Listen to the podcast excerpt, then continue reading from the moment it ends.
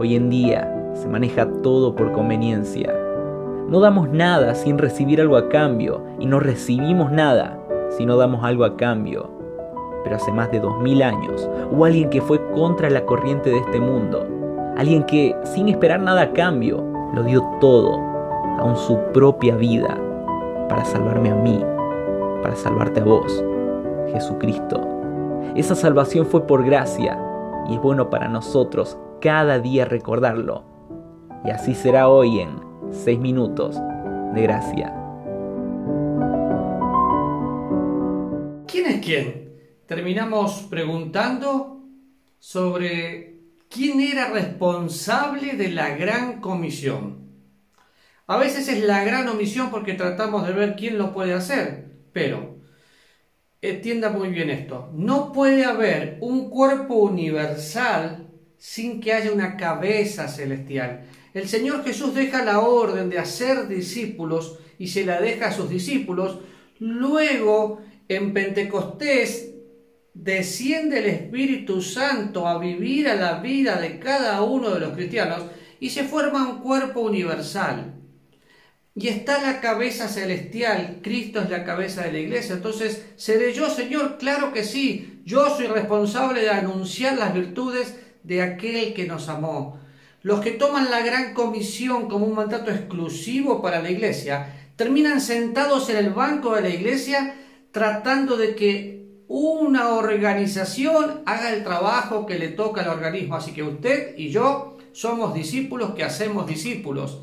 Y la misma comisión, para que le quede claro, que le fue dada por el Señor a sus discípulos, Pablo se la da a su hijo en la fe Timoteo. Fíjese en su Biblia. Segunda Timoteo, capítulo 2, versículo 2. Lo que has oído de mí, ante muchos testigos, esto encarga a hombres fieles que sean idóneos para enseñar también a otros. Esto encarga, o sea, esto transmite a hombres dignos de toda confianza.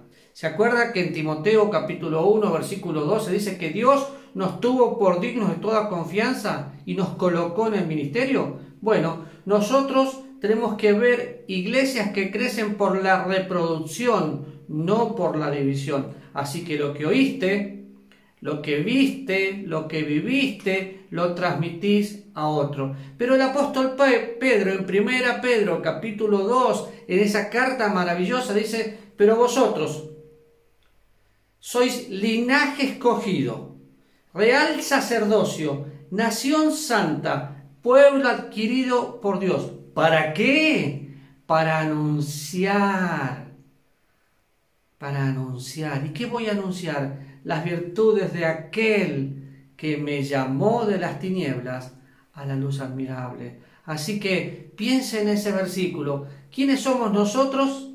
Somos el linaje escogido, somos el real sacerdocio, somos la nación santa, el pueblo que Dios adquirió con su sangre para posesión de Él y para que anunciemos las virtudes. Así que no comunicar el Evangelio es pecado, es hacer que otras personas no conozcan la verdad, Ahora, no es solo comunicar el Evangelio, porque no hago decisiones, hago discípulos, voy haciendo seguidores del Maestro. ¿Se entendió? Ahora piense conmigo, pero vosotros sois linaje escogido. ¿Sí? ¿Y qué tenemos que hacer? Anunciar las virtudes de aquel que me amó.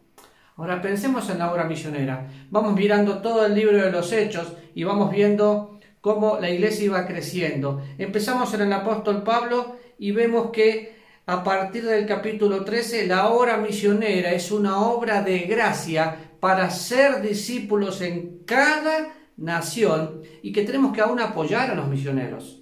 De hecho, si usted apoyara a los misioneros, orando, yendo y ofrendando, con un corazón dispuesto, ¿cuántos misioneros habría?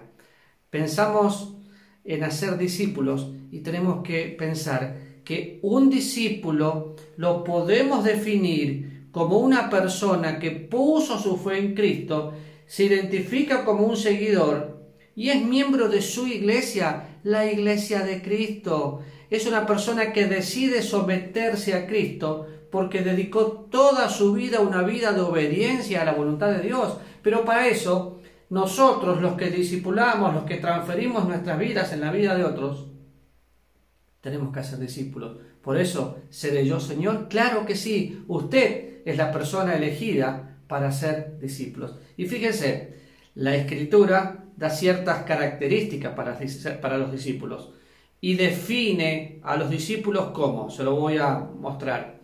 Niéguese a sí mismo, tome su cruz y siga a Cristo. Mateo capítulo 16, versículo 24. Así que la escritura define a un discípulo como aquel que se niega a sí mismo, toma su cruz y sigue a Cristo. La escritura define a un discípulo, a un aprendiz, a un matete, a un seguidor, como alguien que sirve a otros. Mateo capítulo 20, entre el 25 y 28, dice que Dios nos dejó un ejemplo y se entregó por nosotros. Y que nosotros estamos para seguir ese ejemplo, para servir.